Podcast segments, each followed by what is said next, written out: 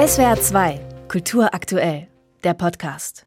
Ein Musiklabel mit Selbstfürsorge, Self-Care Records. Dieser Name kam zustande, weil sich die Gründer tatsächlich als eine Selbsthilfegruppe empfinden. Die wir hier so sind, die sich so gegenseitig unterstützt und aushilft bei irgendwelchen Fragen, was dieses große Haifischbecken-Musikbusiness betrifft. Und dann sind wir auf Self-Care gekommen. Sagt Jonas Bolle, Gründer von Self-Care Records. Ein atypisches Konzert im Mai 2023 gab den Anstoß zur Gründung. Es gab keine Vorband und Hauptband, sondern eine zweistündige Setlist, in der die Songs dreier Künstler ineinander übergingen. Dabei wurde ihnen klar, dass alle im gleichen Boot sitzen, mit eigener Musik, aber ohne Label. An diesem Punkt kommt man total schnell, wenn man in einem System arbeiten will, das halt ein sehr kapitalistisches ist, wo es total darum geht, viele Klicks, Verkaufszahlen, viele Leute erreichen die ganze Zeit. Ich meine, es ist ein immenser Druck, der dann, wenn man vor allem alleine arbeitet, auf so ein paar Schultern ist, das ist schwer auszuhalten. Jonas Bolle schulterte die Produktion seiner Songs mit Hilfe des Leipziger Produzenten Matthias Blech. 2023 entstanden vier Singles. Ich war total froh damit, wie diese Songs klingen und war so an einem Punkt, wo ich dachte, also so gut klang das noch nie, was ich gemacht habe und habe mich dann auf die Suche gemacht, um zu sagen, ich brauche eigentlich Leute, die mir helfen dabei, das zu veröffentlichen. Ich kann das nicht alleine.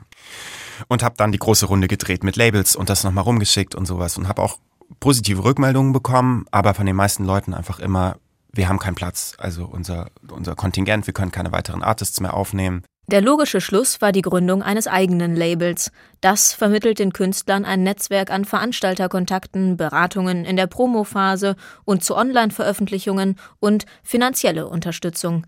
Dabei gehe es den Gründern nicht nur um Selbsthilfe, da schon auch die Idee ist, dass das eine solidarische Plattform für MusikerInnen ist, wo andere Leute auch ihre Musik drüber veröffentlichen können, wo es eigentlich so drum geht, sich gegenseitig so ein bisschen aufzufangen in dem Moment, in dem man quasi keine große Industrie hinter sich hat, um zu veröffentlichen. Das Ziel? Eine Genremischung aus psychedelischen Popsongs, experimenteller Electronic und Lo-Fi-Beats. Der Mond hängt an einer Schnur, festgemacht an der Nacht. So mischte Jonas Bolle seine Songs nicht in einem professionellen Tonstudio, sondern zu Hause. Dabei sitze er vor dem Bildschirm und sei über Kopfhörer eng mit der Musik verbunden. So könne er tief eintauchen in so eine bestimmte Art von Sound. Und was ich mag daran, das zu mischen, ist, dass ich halt in der elektronischen Musik die Verspieltheit, wie, weiß ich nicht, Beats entstehen, wie Sounds entstehen, wo ich das einfach mag, rumzubasteln, wo ich da irgendwie das Intuitive an dieser Arbeitsweise total liebe. Und dann auf der anderen Seite aber eben, ja, auch mag, also das in eine Form zu bringen, die am Ende ein Song ist einer dieser Songs heißt Sprechen können.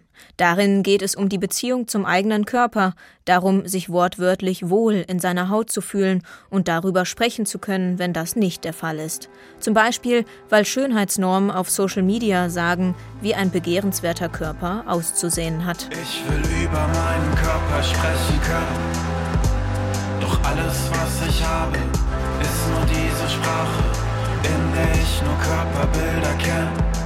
Jonas Bolle findet, dass zu lernen, darüber zu sprechen, einfach selten vermittelt wird oder schwierig vermittelt wird. So spiegelt der Song das Anliegen des Labels wider. Selbstfürsorge, wenn einen die Gesellschaft oder die Musikindustrie ins Wanken bringen. Die bisherigen Veröffentlichungen will das Label nun in Stuttgart im White Noise präsentieren.